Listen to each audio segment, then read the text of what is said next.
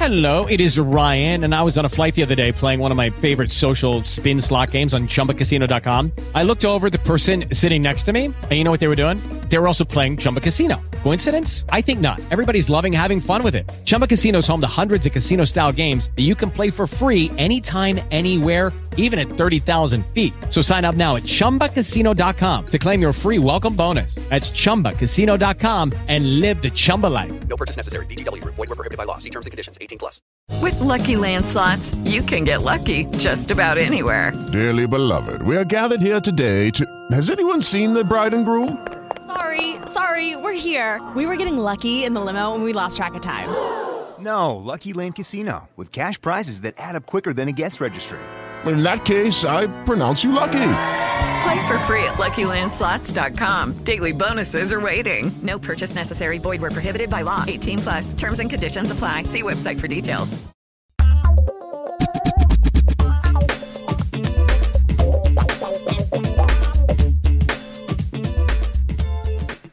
Qué bueno que nos estés acompañando una vez más.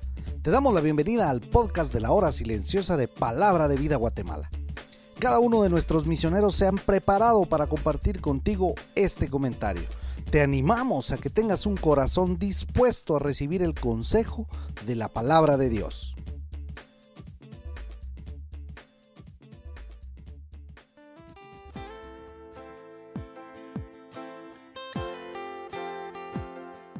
Qué placer es encontrarnos en este día a través del podcast de la hora silenciosa de Palabra de Vida Guatemala. Hoy es un día muy especial ya que hoy empezamos nuestra pequeña temporada de campamentos y queremos dejarte un motivo de oración. Ora para que estas dos semanas muchos chicos conozcan a Cristo como su único y suficiente Salvador. Mi nombre es Ronnie Ajín y damos inicio a este desafiante párrafo de la Biblia ubicado en el Evangelio de San Juan capítulo 8 de los versículos del 12 al versículo 20. El capítulo 7 y 8 nos muestra a Jesús enseñando en el templo. Y al inicio del capítulo vimos ayer cómo los fariseos llevan a una mujer que había sido encontrada en el acto mismo del adulterio. A los fariseos no les interesaba en realidad lo que pasaría con esta mujer. Lo que ellos querían era tener cómo acusar a Jesús. Es en este cuadro que se da esta escena y el relato nos cuenta que estaban en el lugar de las ofrendas cerca del atrio de las mujeres y en donde se colocaban grandes antorchas que se encendían para recordar cómo Dios les había guiado en el pasado por el desierto. Una nube en el día y una columna de fuego por la noche. Esto lo encontramos en Éxodo capítulo 13 de los versículos del 21 al 22. Jesús dice en el versículo 12 que nuevamente les habló esto quiere decir que antes les había estado hablando, pero ahora lo hacía en este lugar, que para ellos era de gran significado. Es aquí en donde él expresa las palabras, yo soy la luz del mundo, enseñando lo que él era en su esencia, enseñando una gran verdad para todos aquellos que quieren seguirle.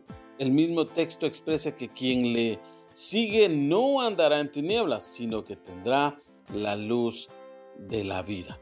La Biblia enseña que el ser humano está perdido, en tinieblas, por cuanto todos pecaron y están destituidos de la gloria de Dios. Romanos 3:23.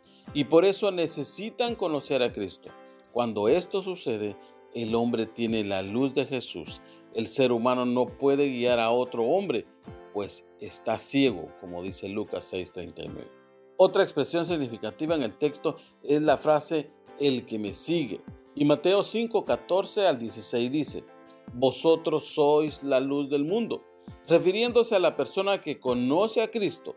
El versículo 16 dice, Así alumbre vuestra luz delante de los hombres, para que vean vuestras buenas obras y glorifiquen a vuestro Padre que está en los cielos.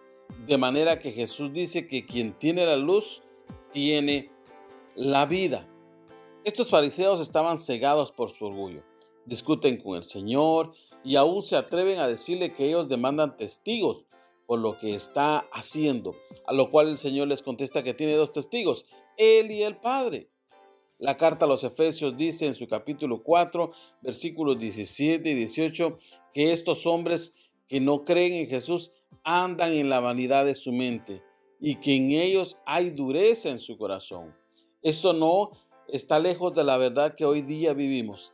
El hombre sigue en esta misma posición y nosotros como creyentes debemos marcar la diferencia. Lucas 1.79 dice que el Señor vino para dar luz a los que habitan en tinieblas y sombras de muerte, para encaminar nuestros pies por caminos de paz. El relato de Juan nos dice que esta gente no le creyó y buscaban hacer resistencia al mensaje de Cristo. Así es el ser humano. Romanos 9:20 dice en la Biblia, nueva traducción viviente, no digan eso.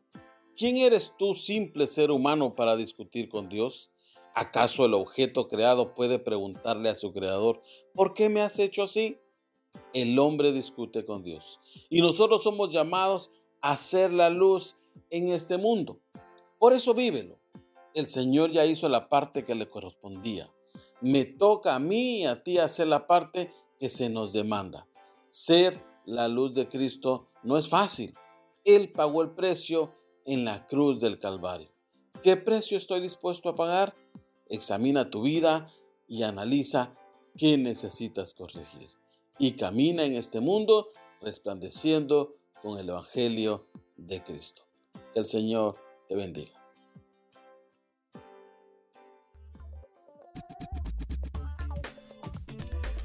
Puedes ser parte del crecimiento espiritual de tus amigos compartiendo este podcast con ellos. Síguenos en nuestras redes sociales para recibir más recursos como este. Nos encontramos nuevamente el día de mañana.